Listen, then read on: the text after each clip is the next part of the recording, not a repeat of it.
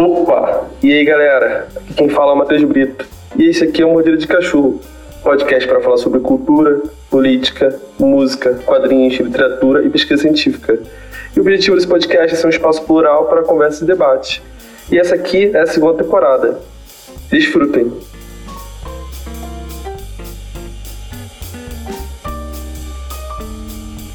É, e aí, Fabi, quanto tempo? Bom falar contigo, cara. Olá, tudo bom? É, obrigada por me receber aqui. Desculpa qualquer coisa já de princípio. o prazer é meu, cara. Obrigado pelo seu tempo disponibilizado aí, que eu sei que você tem 500 páginas para colorir ainda. e você ainda tá, tá procrastinando. É, cara, é, te conheço faz alguns anos de internet, né? Tipo, de, na verdade, mais em relação a. Antes era mais em relação à música, shows, coisas na internet mesmo. Uhum. Aí depois eu, tô, eu, fui tomando conta do seu trampo como colorista e trampo com quadrinhos em geral. E, cara, você começou a desenhar quando? Quando, quando surgiu esse interesse por desenho? Uhum. Fala um pouco a respeito. É, bom, eu acho que qualquer pessoa que trampa com isso ou que gosta disso desde sempre, né, é, desenha ou pinta ou o que seja. Então, eu costumo falar que eu sempre tive uma inclinação desde criança, assim, sabe? Sempre fui muito artística, muito é, criativa, sabe? Gostava muito da aula de artes na escola. e aí, quando eu fui ficando um pouco mais velha, né? Eu fui vendo que ah, dá para fazer curso disso, curso daquilo. Aí fui me interessando cada vez mais. Eu sempre gostei de quadrinhos, né? Então, aí desenho tem várias vertentes, né? Tem animação, tem é, storyboard, quadrinho, ilustração, mil coisas, né?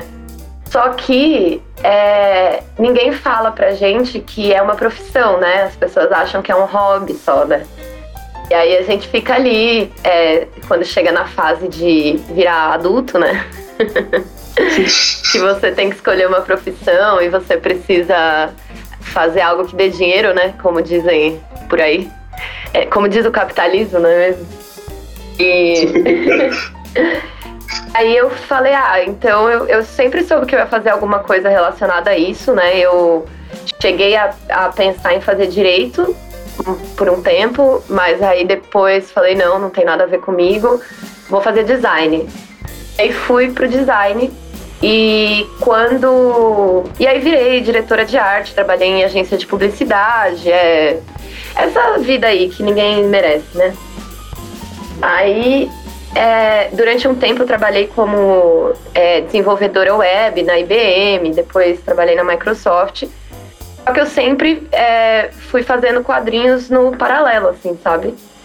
Então, teve um momento que eu acho que eu tava muito. Eu, assim, foi um momento bem difícil, né? Porque a gente aqui no Brasil, como artista, é muito difícil você viver disso. E é a, é, é a, o curso mais caro de todos, né? Porque não é barato estudar isso, o material é caro, mesmo que seja só digital. É, o, os computadores são caros, né? Você precisa de uma tablet, você precisa de, enfim, certas ferramentas. E é o trabalho que paga menos, né? Então, assim, você, precisa de um investimento ali. Eu nunca fui rica, nunca tive muito dinheiro, assim. É, também nunca fui muito pobre, né? Tipo, a famosa classe operária, né? Meus pais sempre trabalharam e tentaram ali me dar o. Assim, o que, o que, né? O essencial, né? Então, eu estudei em boas escolas, no fim das contas. Mas, é, depois que eu fiz ali meus 18 anos, é, meus pais não me sustentaram, nem nada disso, né? Então, eu tinha que fazer quadrinhos, só que eu não estava ganhando dinheiro com isso e ao mesmo tempo trabalho é, entre aspas, né, normal, o trabalho comum do dia a dia, acabava com a minha saúde mental, porque é, eu me vi num momento ali quando eu trabalhava na Microsoft, especialmente, e eu trabalhava, eu era a única mulher da criação. É, os caras faziam uma panelinha do caralho, assim, tipo, não me deixavam pegar job de ilustração, era bem escroto, assim, sabe? E aí eu acabava fazendo uma, uma jornada dupla, né? Porque eu trabalhava durante o dia nessa empresa, né? E no, no meu tempo livre eu fazia quadrinhos. Então, assim, isso aí até antes da Microsoft, faz uns 10 anos já que eu faço isso, né? Até que chegou 2018 e eu tive um burnout. Aí o editor pode colocar aqui um, uma, um efeito sonoro, assim, a música mais triste do Naruto. é, eu tive um burnout e foi bem complicado, assim, eu, cara, é, achei que eu ia ter que ser internada, assim, numa clínica de, é, uma clínica psiquiátrica, né, de reabilitação. Porque eu tava num momento ali, tipo, não, tava, não era nada relacionado a drogas, nem nada disso, mas eu tava num momento que eu não tava feliz, sabe? Eu acordava para ir trabalhar, eu chorava, sabe? É, chegou, tiveram vezes que eu não conseguia é, sair da, do trabalho porque eu, eu tinha crise de pânico, então eu ficava, eu dormia lá, sabe? Chegava na sexta-feira, eu dormia lá e acordava, tipo, saía no sábado de manhã para voltar para casa, sabe? Porque tinha menos gente na rua. Assim, isso daí eram vários sintomas de do, capitalismo, né? Porque é, você vira uma treinagem numa máquina que você odeia, né? E você tem que trabalhar com pessoas que te fazem mal, e homens principalmente, né? Que estão ali virar o que é seu mesmo, né? Principalmente por inveja, sabe? Tipo, não que alguém tenha que ter inveja de mim, muito pelo contrário, né? Mas a real é que quando a mulher ela consegue qualquer coisinha, isso incomoda homem, sabe? E, e é muito louco, porque não tem como a gente não falar de gênero, sabe? É, as pessoas, sei lá, às vezes falam assim, ai, ah, mas tudo é feminismo, né? Tudo é não sei o quê. É, quando você é uma mulher que trabalha num mercado majoritariamente masculino, tudo é sim sobre gênero, sabe? E, enfim, e aí tive um burnout, fiquei. É, tomei uma porrada de remédio para dormir. Eu nunca falei isso, assim, em nenhum lugar, mas vou falar agora. é, tomei uma porrada de remédio para dormir, sabe? Tive que fazer um acompanhamento foda, tipo, que afastada do trabalho. E aí, quando eles me afastaram do trabalho, eu fui viajar e eu fiquei 20 dias em Amsterdã. Eu não fumo maconha, mas. mas eu fui, tipo, viajar, assim. Falei, cara, eu preciso de um tempo. E aí, nesses 15 dias, eu fiquei é, refletindo sobre a minha vida e sobre para onde eu queria levar as coisas, sabe? E, obviamente, sempre tem o fator grana, né? Que a gente tem que é, levar em consideração quando a gente não, não é sustentado pelos pais, né? E, e aí, quando eu voltei, eles me mandaram embora. Aí, quando eles me mandaram embora, eu tinha pelo menos a grana da rescisão ali para me manter uns meses, né? Aí foi quando eu falei, cara, eu não posso voltar para essa vida de, de, empresa, de isso, tipo, tava acabando comigo, sabe? Eu sabia mais o que fazer, né? Porque ao mesmo tempo você tem ali o seu aluguel para pagar todo mês, né? Enfim, é, se eu estiver falando muito, você me interrompe, tá? Porque senão eu não paro, tá? não, cara, quero que você fale mesmo, fique à vontade. Beleza. é, enfim, e aí quando eu voltei pro Brasil, eu fiz uns frilas ainda, tipo, em agência de publicidade, nananã. E assim, grandes agências, assim, tipo, na Wunderman, sabe? Uhum. É, e. Foi na Wunderman? Não, foi na Macan, desculpa. e aí eu ali, tipo, vivendo no limite, tipo assim, guardando grana, tentando me planejar ali para os próximos meses, e aí eu, tipo, consegui, né? Fiz uns frilas aí de uns. É... Eu passei um ano, né, no final de 2018 até final de 2009 fazendo frila ao mesmo tempo fazendo quadrinhos. Só que assim, coisa nacional, coisa pequena. Ninguém sabia muito bem quem eu era. Até que é, eu fiz em 2019, passei para um PROAC, que é um edital do governo e é, para artistas, né? Então eu passei no PROAC na, na categoria de quadrinhos. Aí eles deram um incentivo legal, assim, sabe? Tipo, que ia me sustentar ali uns três meses. Com o lançamento desse quadrinho, O Apagão, eu comecei a postar bastante nas redes sociais, tentar focar é, o, ali a minha presença online, né, em quadrinhos e tentar sempre continuar mostrando, olha, gente, é isso que eu faço, nananã. E aí é, eu acabei caindo num nicho muito interessante, que foi o nicho de criadores de quadrinhos emos. é, no Twitter, cara, olha que loucura. O Twitter tem uma parcela de criadores independentes, assim, a maioria é gringo, né? E são todos é, pessoas que vêm desse background do hardcore, do do it yourself e que fazem lançamentos independentes. Aí eles começaram a ver ali a minha presença online e me chamar mais trabalhos. Então eu tava ali na mão com o apagão que eu tinha acabado de fazer. É, aí começou a entrar um monte de trampo é, gringo, sabe? E aí a gente sabe que ganhar em dólar vale mais do que real, né? E aí eu ficava, conseguia ficar mais tranquila, assim, tipo, fazia um quadrinho, já eram dois meses ali de descanso para mim, sabe? Então, não de descanso, mas que, tipo, eu já sabia como eu ia pagar as minhas contas, sabe? É, isso foi aumentando, assim, sabe? Foi crescendo, é, as pessoas foram vendo o meu trabalho, eu fui indicada a alguns prêmios. É, fiz lançamentos pela Panini é, com o Rafael Albuquerque, que é um dos maiores quadrinistas do mundo. Fiz um outro trampo que chama Femme Magnifique, que é uma antologia da Shelley Bond. Esse trampo foi indicado a um prêmio Eisner, que é o maior prêmio de quadrinhos do mundo. É, e assim, só para deixar claro, foi na categoria Melhor Antologia. Então, eu não colori o quadrinho inteiro. Eu participei de uma história que tá dentro do quadrinho, né? Só pra, as pessoas não acharem que eu fui a indicada ao Eisner. Tipo, não. É uma, uma obra que eu trabalhei foi indicada ao Eisner. É, e aí não parou de aparecer trabalho e foi rolando assim, meio que maneira muito orgânica, sabe? É, a galera foi chegando perto e, e, e gostando do que eu tinha para mostrar. Aí eu fechei uma série, uma editora chamada Mad Cave. Também foi é, muito marcante ali, porque aí eu tinha, sei lá, trampo há cinco, seis meses, né? E mais tranquilo, assim.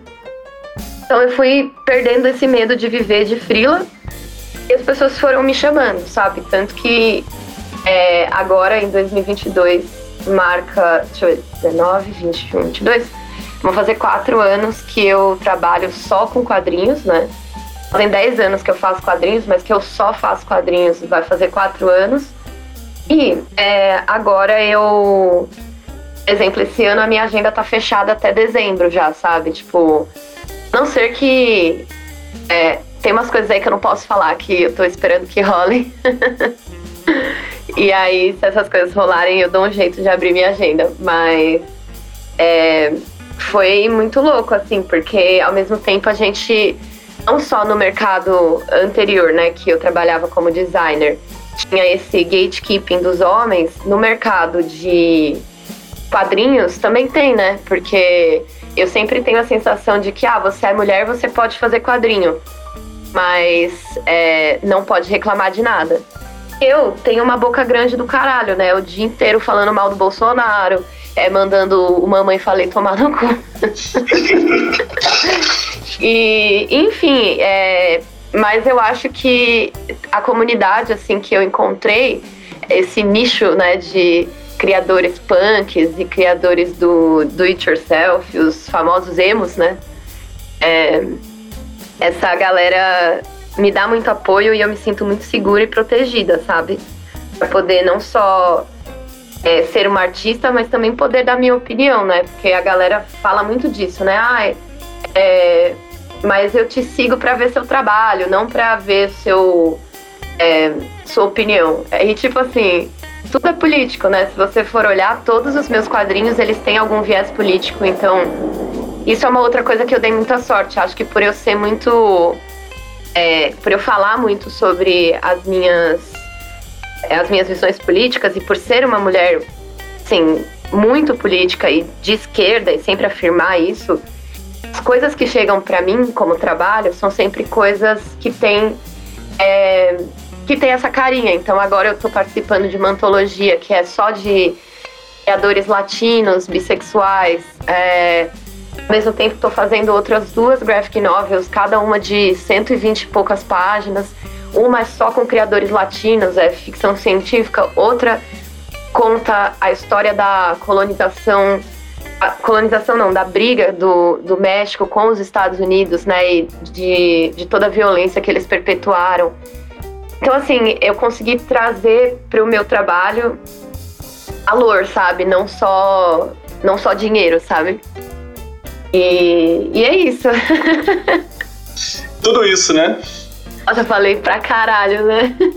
Não, e é, e é tudo isso, que, pô, é uma trajetória incrível, cara. Até porque você conseguiu dar a volta por cima, né?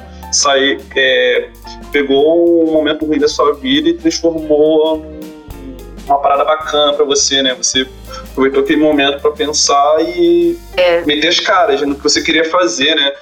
É, cara, mas é uma parada que, tipo assim, que eu me. que eu sempre vejo seus trampos assim, pensando assim, caraca, por que você decidiu ser colorista especificamente? é, bom, eu sempre desenhei, né? Eu ainda desenho até hoje, mas eu sempre pintei bem melhor.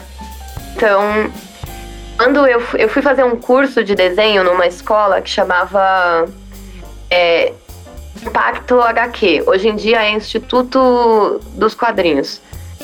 Eu fui fazer essa. Eu fui conhecer essa escola, que era aqui perto da minha casa. Eu falei, ah, vou fazer um curso de desenho. Cheguei lá, tinha um curso de colorista. Eu nunca tinha ouvido falar também, sabe? Eu falei, cara, vamos ver, né? Vamos ver. E aí fui fazer o curso.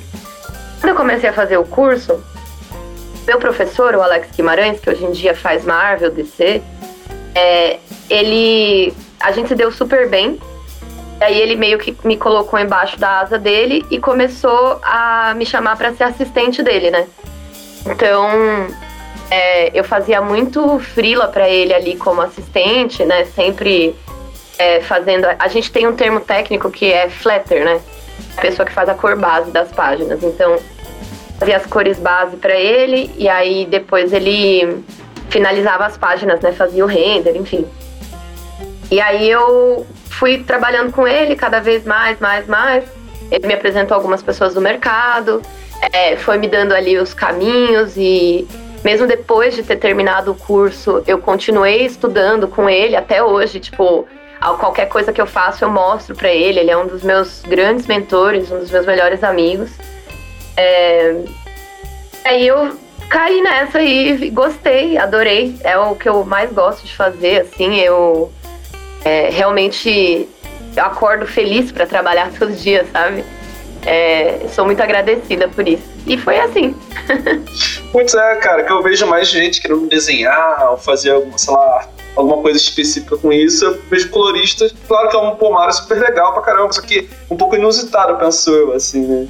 Totalmente. Tipo, o pessoal não conhece muito esse mercado, né? Tipo, quando eu falo assim, ah, eu acho até engraçado quando às vezes eu falo assim, ah, você faz, faz quadrinhos? Eu falo, faço. Aí a pessoa, ah, quando ela vê que eu pinto, ela fala, mas você só pinta? Aí eu falo, porra, você então, demônio, vai lá então pintar, filha da puta. Que ódio, que nervoso. Não, ó, que, tipo, que, tipo a galera, ninguém quer pra pensar que porra de parada tem que ser pintada, né? Então.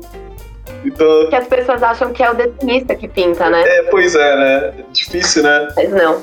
É porque o, o assim, é, é um mercado que ele é muito ele demanda muito, sabe? Então, por exemplo, é muito puxado, os prazos são malucos. É para quem gosta mesmo, assim, sabe? E não é glamorizando isso. Eu acho que não deveria ser assim, mas não sou eu que faço as regras, né?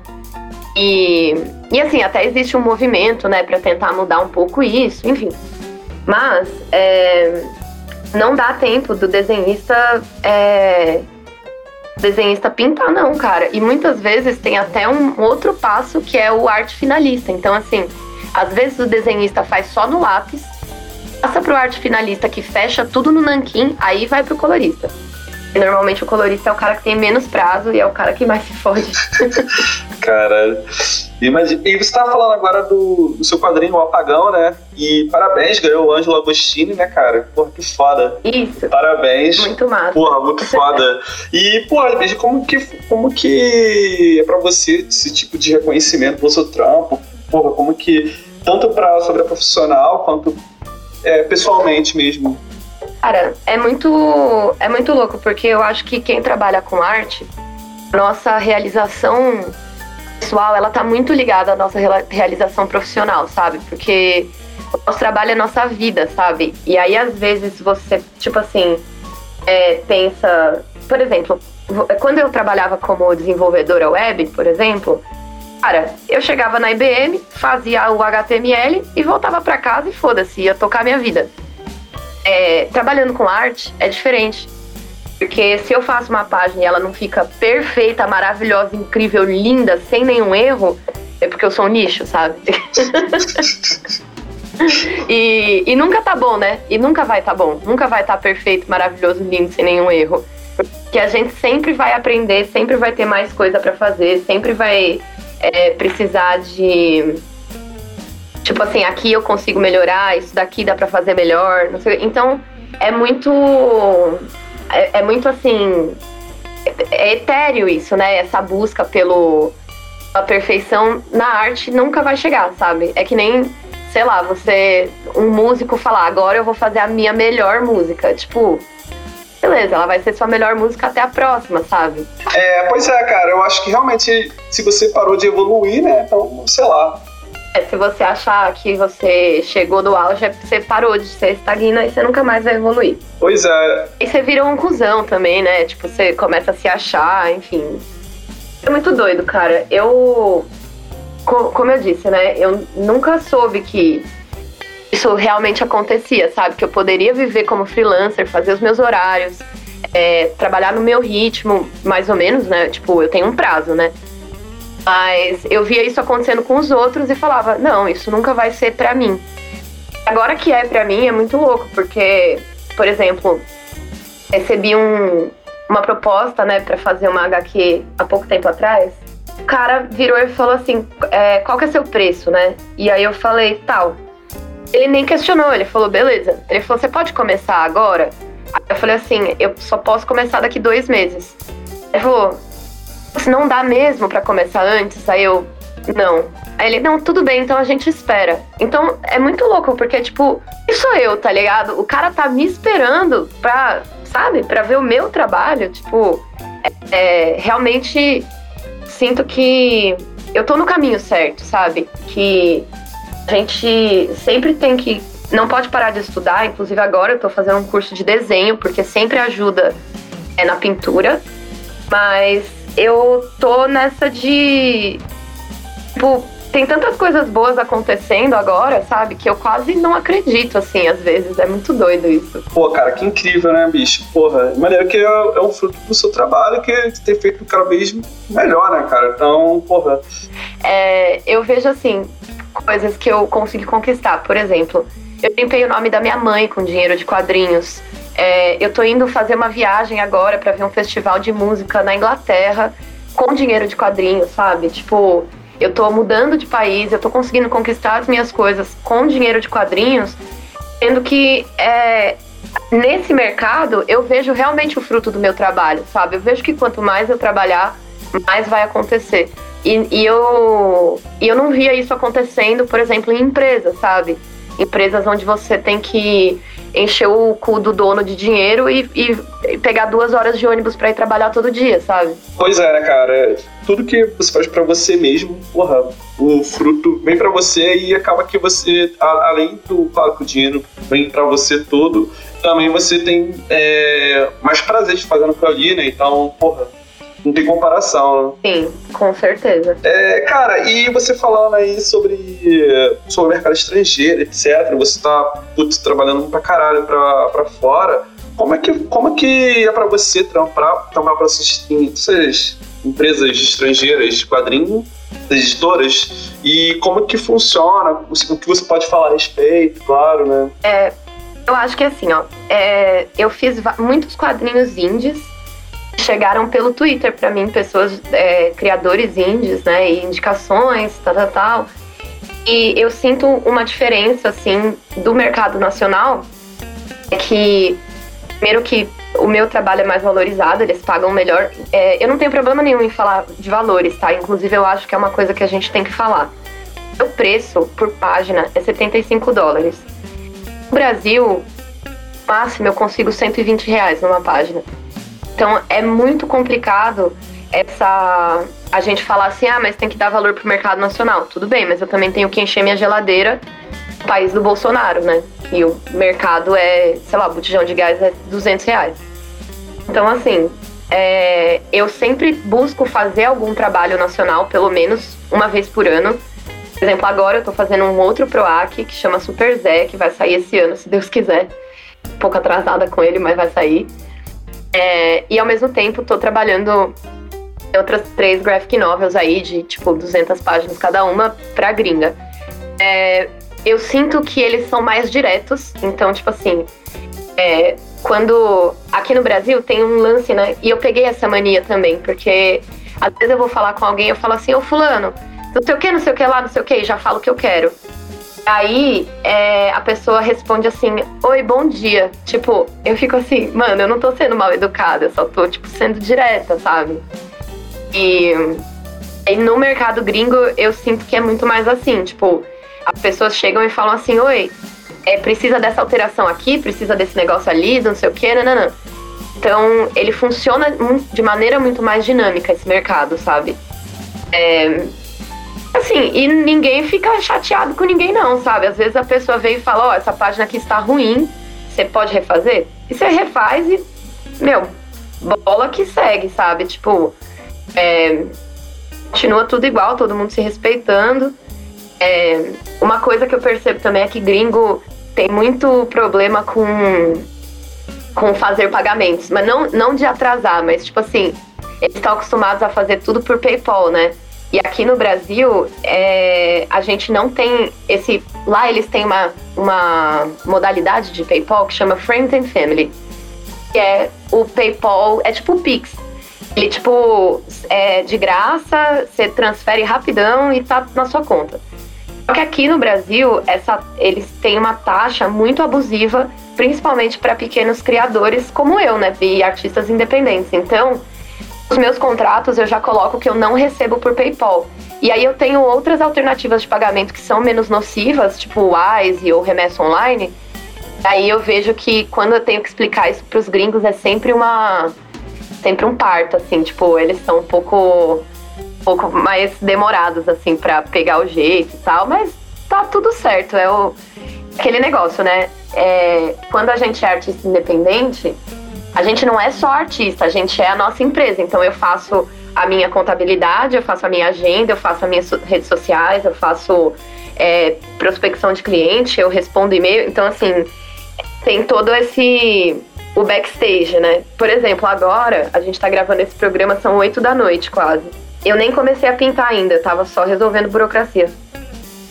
Tem 500 páginas ainda, Fabi. Cara, nem brinca. Eu, enquanto algumas pessoas transam, eu pinto gibi. ah, tá ganhando dinheiro, pelo menos, né? Cara, eu tô assim, nesse momento, eu tô. O que, que aconteceu? Quando eu terminei a minha, minha série pra Mad Cave, que ainda vai sair esse ano, eu tava sem nenhuma série e eu saí aceitando tudo, né? Medo de ficar sem trabalho, né? Coisa de freelancer mesmo. A gente, eu ainda tô meio que encontrando meu caminho nesse mercado, né? Aí eu fiquei com muita coisa para fazer e agora, é, como eu disse, né, minha agenda tá fechada até dezembro, a não ser que a Marvel ou a DC queiram falar comigo, aí ela, minha agenda não só está aberta, como está reganhada, então tá, ficou aviso aí, editores. Mas é, tipo assim, eu, o meu plano agora, eu, eu tô fazendo a minha cidadania, né, pra mudar do Brasil. E o meu plano é juntar grana para eu poder ficar tranquila pelo menos um ano, assim, sabe? Ter tipo um ano de aluguel pago em euro, poder vazar, sabe? Não é uma tarefa fácil, principalmente, né? De novo, Brasil de Bolsonaro, né? E, e quando a gente não tem, assim, é, pô, ninguém para me sustentar. Inclusive, gostaria, Sugar Daddies, por aí, que estiverem ouvindo, se vocês quiserem fazer um depósito, ou se algum tio meu quiser me deixar uma herança aí, é, entra lá no meu Instagram, manda uma DM. Mas é, esse é o plano, sabe? É, é guardar uma grana para poder sair fora por um tempo, pelo menos. É, eu não. Sim, eu amo o Brasil, mas esses anos de Bolsonaro, eles acabaram com a minha saúde. E eu acho que a gente tem que fazer a colonização reversa, né, cara? Vou buscar o ouro que eles pegaram da gente. Pô, certíssima, cara. E não sei se você pode comentar, você tá, tá indo pra se mudar pra onde? Então, eu tô. Tem alguns planos aí, né? Durante a quarentena, quando começou a pandemia, eu tinha acabado de entregar o apagão. Eu fui fazer uma, uma Eurotrip, né? Falei, nossa, agora vou fazer uma Eurotrip. E tô lá na, na Áustria. Aí, pá, lockdown. Vai fechar tudo. E eu assim, ah, que bom. Quando eu resolvo viajar, eu consigo umas férias, o bagulho vem e põe na minha bunda. Aí eu fiquei 45 dias na Áustria. Presa. Aí, não presa na cadeia, né? Mas presa, tipo assim, não podia sair de lá. Aí, é, porque foi muito louco. Tipo assim, eu fui para ficar na casa de um casal de amigos meus. E quando eu cheguei lá, a gente descobriu que a Mina, a Júlia, que é uma das minhas melhores amigas hoje em dia, é, ela tava com Covid, cara, mas ela já não tava mais transmissível. Então, é, eles, a gente tinha que ligar para um número lá do governo austríaco, dava um médico na sua casa, aí ele, o médico ia lá, te testava, ele ia tipo com a roupa do, do Chernobyl, assim, sabe? Aí te testava, só que aí, assim, testaram ela, ela tava positiva e eu tava negativa. Só que a gente tava na mesma casa, né?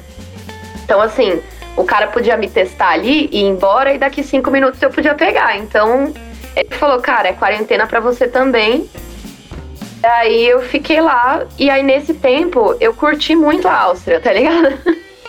Não que, tipo, eu tenha saído ou algo do tipo, mas eu gostei muito do estilo de vida lá, sacou? Tipo, o aluguel não é caro. Gente, o aluguel lá é o preço do aluguel aqui em São Paulo, sem brincadeira nenhuma.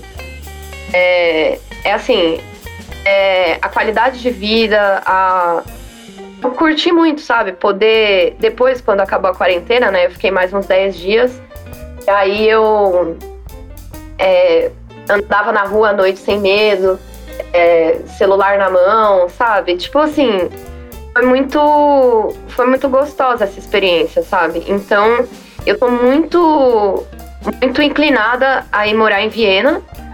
Ou então, sei lá, Portugal, porque Portugal é baratinho também de morar. Então, assim, eu tô planejando aí, mas acho que Viena é o lugar que eu mais gosto. Eu passei três meses em Amsterdã já, é, fiquei esse tempo aí em Viena e também morei no Canadá. Mas eu acho que de todos os lugares aí, Viena para mim é. Curti muito, cara. O problema são os vienenses, mas tirando isso. é, cara, pô, maneiro plano, cara. Porra, tô aqui já na expectativa e torcendo por você, cara. Vai dar tudo certo aí, vai ser foda. Espero que sim. Cara, aí falando, continuando falando sobre o mercado estrangeiro e como foi pintar o Batman, hein? Cara, olha que essa viagem aí, né? Que do, doideira. Assim, ó, eu tenho um grupo de coloristas. A comunidade de coloristas é muito unida, né? Então, assim, é, as minhas duas melhores amigas são coloristas e a gente tem um, um grupo que a gente fica o dia inteiro é, no WhatsApp ou no Skype trabalhando juntas e conversando, né? Aí, um dia, eu e uma dessas meninas, né? A gente recebeu um e-mail ao mesmo tempo, assim, né? É, Panini, né? Porque a Panini que fez as negociações entre a DC e as publicações, né? E aí é, chegou um e-mail da Panini assim, então a gente tem aqui um projeto secreto. Vocês poderiam mandar pra gente o seu valor de página e o portfólio? Aí eu e minha amiga a gente recebeu ao mesmo tempo o e-mail. A gente falou, mano, eu, né? Isso. Aí a gente mandou. Aí deu tipo assim. Hum, e foi engraçado, a gente mandou o mesmo preço, assim, sabe? É, e aí foi. Passaram uns dois dias, aí eles responderam, né? Aí responderam para essa minha amiga falando que eles tinham decidido ir com outra pessoa, mas aí mandaram para mim falando que eu era essa pessoa. Aí foi assim, as duas ficaram muito felizes, né? Porque é, o fato de serem mulheres, né, fazendo e que não chamaram, tipo, esses caras que já estão aí há mil anos e estão dando uma oportunidade pra gente que tá e assim, entre aspas, chegando no mercado agora, porque na verdade já faz 10 anos que eu tô fazendo isso. É, enfim, foi recompensador. E aí, quando eles mandaram é, e-mail, né, falando: Ó, então agora a gente vai te falar o que, que é. E já me mandaram assim: Ó, vai ter uma edição do Batman, nananã, você foi escolhida. Cara, eu comecei a chorar. Levantei, saí gritando pela casa. Tipo, foi. O tetra, sabe? Foi, mano, e, nossa, Romário na Copa. Aí, não, inclusive podia voltar pra Copa, né? Porque na política só faz merda. Mas, é, foi isso. E aí eu surtei, assim, foi muito feliz. Tipo, eu fiquei, cara, extremamente agradecida. É, na hora já falei, comecei a conversar já com os desen o desenhista e o roteirista, que são meus amigos, né? E, e aí é, mandei as páginas, eles aprovaram de primeira, já curtiram pra caramba. É, e aí, cara, depois disso minha carreira mudou, né? Porque aí eu virei a colorista do Batman. Não parei de receber propostas de trabalho. É, todo mundo de fato descobriu quem eu era. É, os meus, assim, meus números nas redes sociais aumentaram. As pessoas conseguiram entender assim, tipo, o que, que é de verdade é, o colorista, né? Tipo, descobriram o que é. é. E foi muito louco, assim, tipo, as pessoas é, descobrirem o que, que era ser colorista e aí uma comemoração, porque, cara, as pessoas podem não saber o que, que um colorista faz, mas todo mundo do planeta Terra sabe quem é o Batman, tá ligado? Qualquer pessoa que você perguntar, quem, sabe quem é o Batman? A pessoa sabe. Isso é muito. Meu pai, por exemplo, ele não sabe o que, que eu faço da vida, mas ele sabe quem é o Batman. e, e aí foi isso. Foi. É, eu tive muito amparo né, da editora, a DC foi super legal comigo, inclusive uma conversa rolando aí de um negócio aí que eu não posso falar, mas fica aí o, o mistério. e, e é isso, foi um divisor de águas mesmo, foi muito louco, eu nem acredito até agora ainda acho que foi um engano, tá ligado? Que isso, cara. Eu vi, eu vi as cores, porra, muito foda, cara. E, Obrigada. Porra, muito incrível, muito incrível. Muito foda mesmo, cara. É, também, não sei se você quer ou está quer comentar que você esbravejou no Twitter sobre lá, teve lá com o Nankin, que não citou você. Sim, sim, com certeza. É, eu vou. Senta que lá vem a história aí, porque essa treta é longa. O Pipoque Nankin é uma editora que já tá de palhaçada faz um tempo. tipo assim, eles faziam uns vídeos lá pra internet aí com uns comentários meio machista, meio babaca, nananã. Aí, é, eu até conhecia um dos caras, achava ele ok, assim, a gente conversava às vezes. Aí um dia eu fui falar para ele de um vídeo que eles fizeram da, do filme da Capitã Marvel, ah, pior filme do mundo, não sei o quê. Sendo que, assim, primeiro filme com uma mulher protagonista, sabe? É, e dentro do filme também tem uma criança negra, que é mulher e toma protagonismo. Inclusive agora vai se tornar a Mônica Rambeau, né? Enfim. É, então não dá para eles falarem que esse é o pior filme, sabe? Tipo, é um filme importante para meninas que leem quadrinhos, para meninas que é, não veem representatividade né, no, nas grandes produções. E aí a minha resposta, a resposta deles para mim foi relaxa, é só um filme. Aí eu já falei, ah, tá, entendi então. Beleza. E aí, quando a gente estava no auge da pandemia, antes de ter vacina, antes de ter qualquer coisa, o Pipoca e Nanquim me solta um comunicado falando que vai realizar um evento presencial. Já tá na hora de retomar as atividades, não sei o quê. Assim, é muito complicado isso, porque a gente não tinha vacina, cara. Tipo assim, não é que, ah, tomou uma dose, não é. Não, não tinha vacina. Aí é, os caras começaram a ignorar todas as vezes que eu ia cobrar eles. Eu falava, cara, estão de palhaçada, esse evento presencial. Ah, não, é, só vai entrar uma pessoa por vez. Eu, tá bom, mas e o motorista do Uber? Vai levar a pessoa até lá? E o segurança do evento, que vai chegar em casa e tem uma senhora de 60 anos para cuidar? Tipo, não é pensar no bonitão que vai entrar de máscara no Uber, entrar na exposição uma vez sozinho e sair e voltar de Uber para casa. Todo mundo, sabe? Tipo, a gente lembra, né? Ó, pandemia, gente. Quem puder ficar em casa, fique, tá ligado? Não é por você, é pelas outras pessoas, sabe? E é, eles ignoraram isso e até esses dias aí atrás eles falaram assim: não, a gente não fez evento presencial. Não, a gente não fez. Quem fez foi o, sei lá, o, o, o, o prédio lá, do centro cultural lá. Mas os senhores estavam promovendo no canal de vocês para sei lá quantas mil pessoas, né? Peraí. É, negócio é esse, sabe? E depois disso, os caras foram lá e começaram a trabalhar com o negacionista lá, que, é, que falou que vacina, sei lá, faz mal, sabe? Assim, que não vai tomar vacina, não sei o quê. Ah, o, pir o piroca lá do, que, do Arena, né? Isso, esse cara.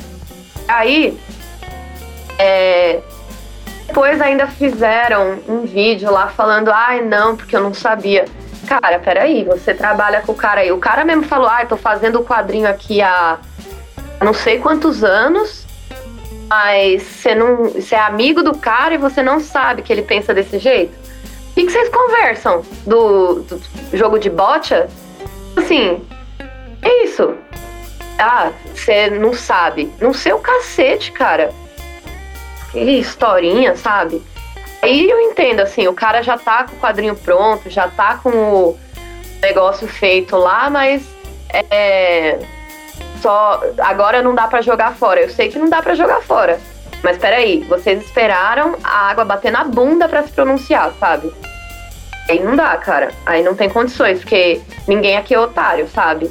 E, e sinceramente, tenho zero curiosidade de, dos trabalhos deles, assim, tipo, é, acho que estão fazendo do jeito errado. Quem sou eu, né? Apenas uma artista. Então, quem tá enchendo o rabo de dinheiro eles, mas eu vejo muito que ali, muitas das coisas que eles fazem é só. É, eles fazem um vídeo para jogar o hype no negócio e aí fazem o lançamento e aí vende. E às vezes o negócio nem é tão bom, sabe? Tipo, eles foram relançar o Druna, né? É um quadrinho que tem, tipo, sem brincadeira, é, ele é um hentai. É um quadrinho de estupro, sabe? Quadrinho dos anos, sei lá, 80. E deveria ter ficado esquecido onde ele, ele estava e ninguém deveria ter relançado essa porcaria. Quadrinho que a protagonista ela é objetificada o tempo inteiro, ela quase não usa nenhuma roupa. E é isso, cara. É, é desses criadores assim, tipo Serpieri, que é esses cara que, beleza, eles vieram de outro contexto, né, de outra época, mas tudo bem, então deixa lá naquela época, sabe? Chega, mulher não é para ser explorada, mulher não é objeto, sabe? É um texto muito bom de uma jornalista amiga minha, Dani Marino. Ela fala sobre o Druna, que ela leu tudo e é, no fim das contas, é, o Druna ele é uma estetização do estupro, sabe? É, é uma HQ que, assim, eu vou até pegar o texto dela aqui pra falar pra vocês.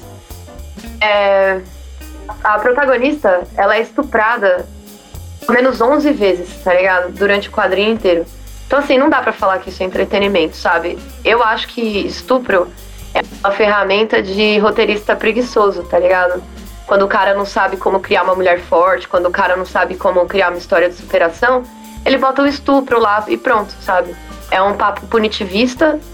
É, enfim.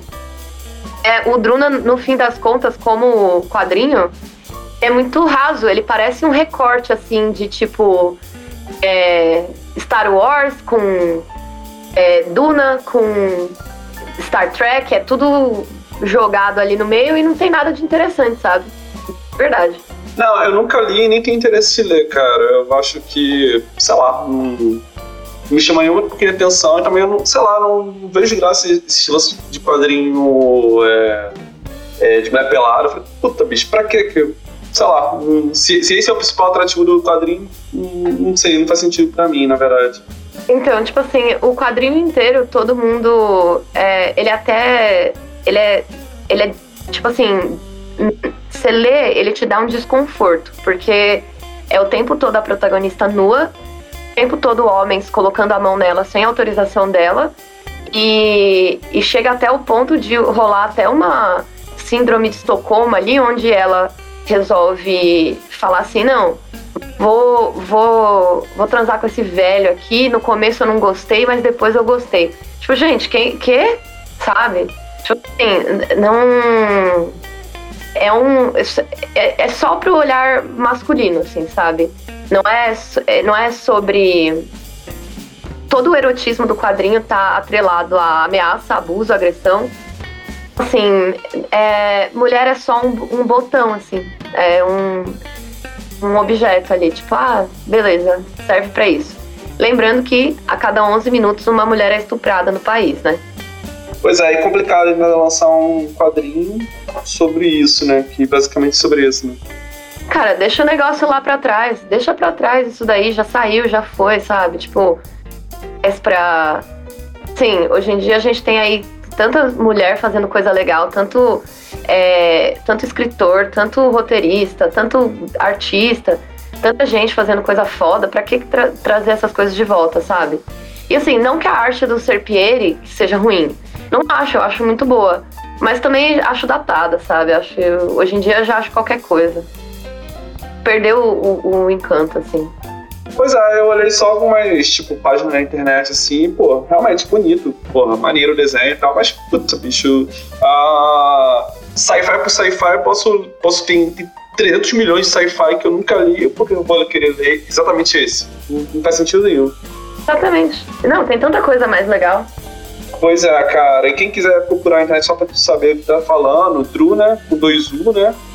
E, enfim, não tem, não tem nada ali de, de interessante só pra. Só pra quem não sabe a respeito, só pra saber que existe, né? É, cara, e já mudando de assunto, assim, voltando para o seu trampo em si mesmo, cara, você citou diversas coisas que você fez. É, e, claro, você é, fez diversas coisas, tá trabalhando com quadrinho faz, faz 10 anos já. E, cara, eu vou te perguntar o que, que, você curtiu mais fazer até o momento. E não vale falar o Batman, porque a gente já falou bastante do Batman.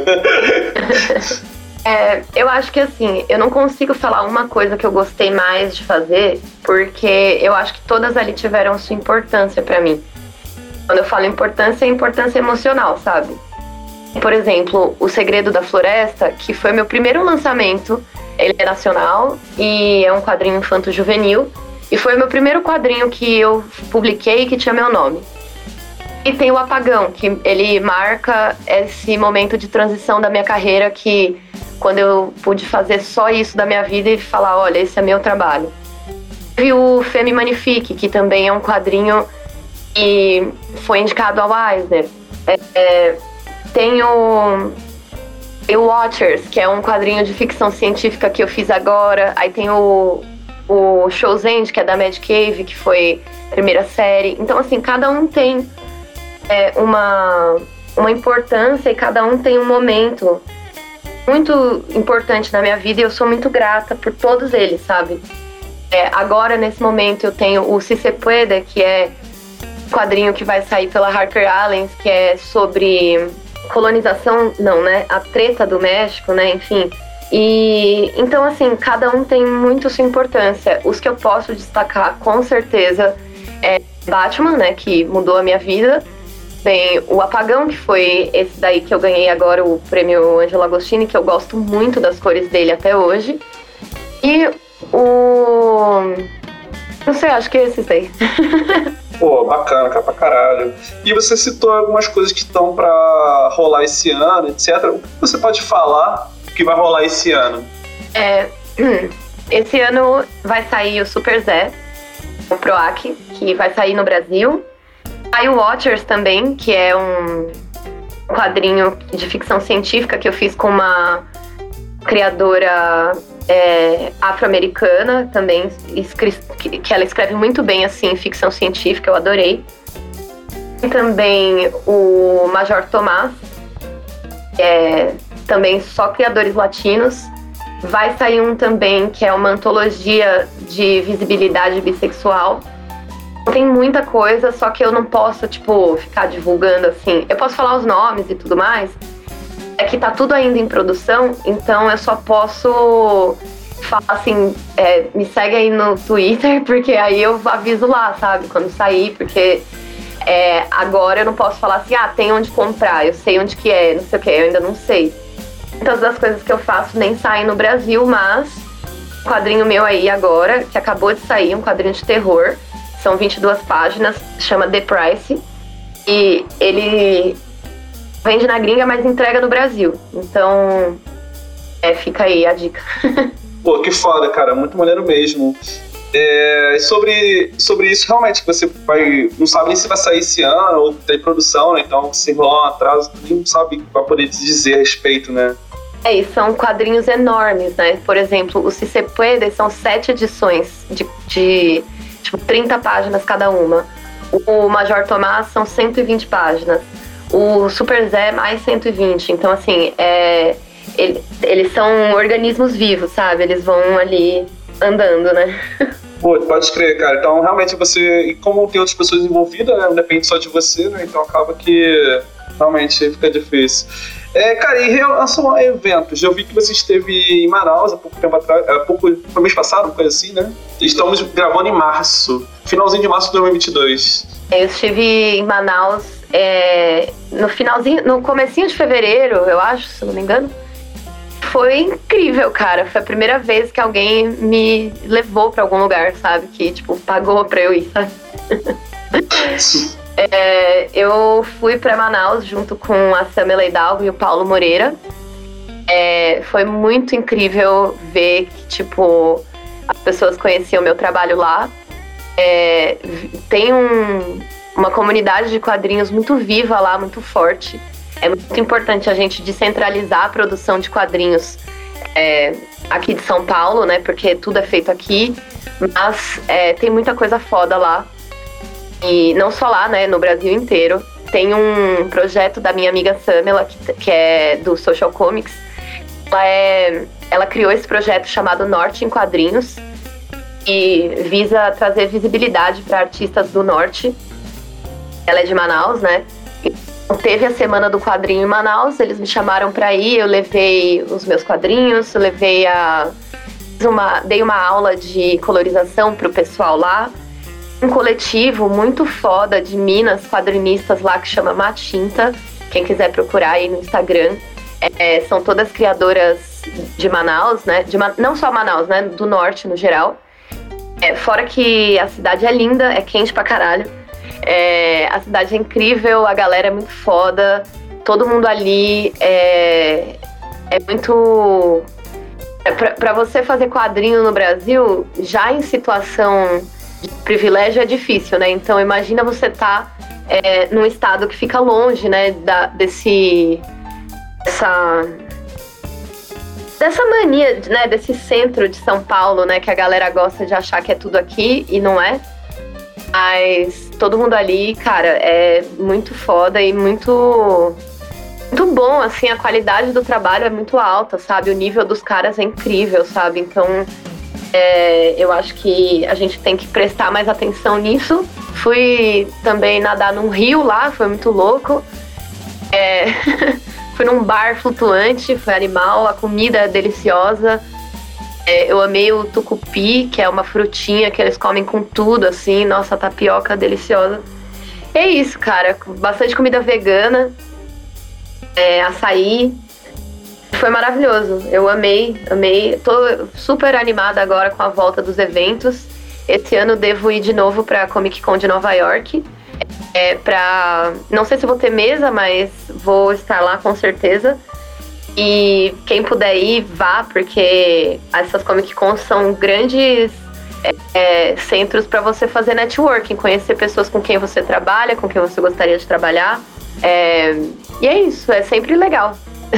Pode escrever, cara. E eventos que, de quadrinhos assim, que você ainda não foi, mas que você tem muita vontade de ir, pra, tanto para visitar quanto para trabalhar? É, Perifacon, com certeza. PocCon também. É, o que eu não fui, né? Mas Isso. todo ano eu tô na Comic Con. E, mas eu acho que o Perifacon e o PocCon, com certeza, Butantan Gibicon também. É, que são eventos menores, né? E que. Comic Con de Floripa agora, que eu não fui, mas porque não me convidaram, fica aí a puxada de orelha. Mas é isso, eu acho que esses três aí, a PocCon, a Perifacon e a Butantan Gibicon, são são, é, são cons de pequeno, pequeno médio porte, né? Mas que tem muito valor. Uma delas é focada em criadores periféricos, outra delas focada em criadores LGBTQIA+. E a Butantan Gibicon, ela é ela é, tem muito independente, sabe? Então, assim, não que as outras não tenham, né? Mas a Butantan Gibicon tem bastante criador independente e dá muito espaço pro pessoal e não é só aquela aquela mamação de rola de gringo, né? Que, enfim. Não que seja ruim também, sabe? Tipo, eu adoro a CCXP, não tem. Eu gosto muito do evento em si, no geral. E tô animada que. Pra que volte, né? Porque querendo ou não, é onde a gente acaba encontrando é, todos os artistas que a gente nunca consegue ver, né? Tipo, porque é o, é o único evento que vale a pena é, vir para vender, né? Porque é o evento que vai todo mundo. Então, é, é aquilo, né? A gente vai pra encontrar aqueles artistas que a gente só consegue ver uma vez por ano e é lá. Pode crer. E em relação a, a eventos que você gostaria de ir que você não foi ainda? Assim, no mundo todo. Essas Comic Cons do mundo todo. Eu vi que acabou, acabou de acabar esses dias o, o Angoleme, né? Que, putz, deve ser incrível. Sim, é, gostaria muito de ir pra Angoleme, gostaria muito de ir pra é, Assim, a Comic Con de, de, Nova York eu já fui. A de San Diego eu gostaria de ir, mas assim, não é meu foco, porque lá eu acho que é mais filme, série, do que de fato quadrinhos. É, eu gosto muito também da Comic Con da Irlanda, parece que é bem legal, todo mundo fala, da de Dublin. É, deixa eu ver. Tem a de Charlotte também, que se eu não me engano é. Não sei o nome, mas é a de Charlotte é, da Carolina do Norte. Eu queria ir muito na. Eu queria muito ir para Chicago. É, Chicago, Carolina do Norte, que é em Charlotte, Charlotte, né? Ah, sim. Acho que é isso. Essas são as minhas favoritas, assim, que. Mas não sei. Inclusive, se vocês souberem aí, quem estiver ouvindo de Comic Cons legais para visitar, me avisem. Pô, também gostaria de saber. Me copiem na mensagem. é, cara, e, e para encerrar aqui esse bate-papo maravilhoso, que está sendo super incrível, é, Gibi de Hominho, se você puder escolher um, um, um personagem para você, colorir, você colorir, sem ser o Batman, que você já coloriu, é, escolher um, ou dois, ou três, o que você quiser, você pudesse escolher para trabalhar nele, qual você escolheria para esse ano, para Marvel e DC? É, Spider-Man, Perna Verde e X-Men. Ah, eu vi você falando no Twitter que sobre o, o melhor Lanterna Verde, né? É isso. eu... eu não sei qual é meu favorito, mas eu sei que o pior é o Hal Jordan. O Hal Jordan não presta pra nada, né, cara? Ah, eu acho que o mais maneiro deve ser o Kyle, né, cara? Porque ele faz umas porra criativa pra caralho, né? É artista, né? Eu gosto dele também. É, Gosto do John também, porque cresci vendo animação, né? sim, também eu gosto do John e o, qual, o Guy Gardner é só engraçado, na verdade. Né? Engraçado, mas eu acho que ele fica ali na briga de piores lanternas verdes, viu? Pois é, cara. A Jéssica, todo mundo fala muito bem dela. Eu não li muita coisa dela, acho que ele só. é, mas enfim, todo mundo fala dela. É, eu li, foi um, umas histórias curtinhas, assim, mas eu não, não, não cheguei a ler nada, assim, de, de escopo dela, nem daquele outro cara que anda com a- uma pistola na, na perna. Simon. É, Simon Barr, uma coisa assim, né? Simon Bass. Simon Bass, isso. Cara, então, putz, maravilhoso. Então, aí, pô, Homem-Aranha e Lanterna Verde E X-Men com certeza. e X-Men. Ah, qual, qual, qual personagem do X-Men? Qualquer um, mas assim, especialmente a Emma Frost. Ah, é uma faixa muito foda, né? Queria fazer a Zatanna também, da DC. Ah, eu queria fazer todos. Ah, Madame Xanadu também curto pra caralho. Nossa, muito foda. Pode crer. Cara, putz, bicho, muito obrigado pelo seu tempo. Eu sei que você tem né, 500 páginas pra colorir ainda. e tô, tô comendo seu tempo aqui. Muito obrigado pelo seu tempo e pelo bate-papo. Foi super, super legal. Eu que agradeço. Cara, e pô, se quiser deixar algum último recado, fique à vontade. Posso fazer um jabazinho do podcast? Claro, claro. É, bom, pra quem não sabe, eu tenho um podcast de crimes reais, chama Mil e Um Crimes. A gente é exclusiva do Spotify, então você só pode ouvir lá. Mas é de graça, é, sou eu e a Bruna que fazemos. E isso daí é um interesse que eu tenho aí, né? Crimes, adoro crimes. Aquelas. e quem quiser me encontrar nas redes sociais é Porra Fabi ou Porra Fabizinha. Se digitar Porra Fabi, já vai aparecer. E é isso. Obrigada aí pela participação e por ter me chamado, né? E va- vamos lá com a gente no Mil e Um Crimes um dia também participar. Putz, vai ser uma honra, cara. E eu vou estar linkando na postagem tanto os links que você me mandou aqui no chat sobre é, Druna. É. Vou linkar seu, suas redes, e tanto a sua rede pessoal quanto a do Mil e Um Crimes. Ouçam. E é isso, cara. Muito obrigado mesmo e bom descanso. Eu demais, Matheus. Brigadão. Tchau, tchau.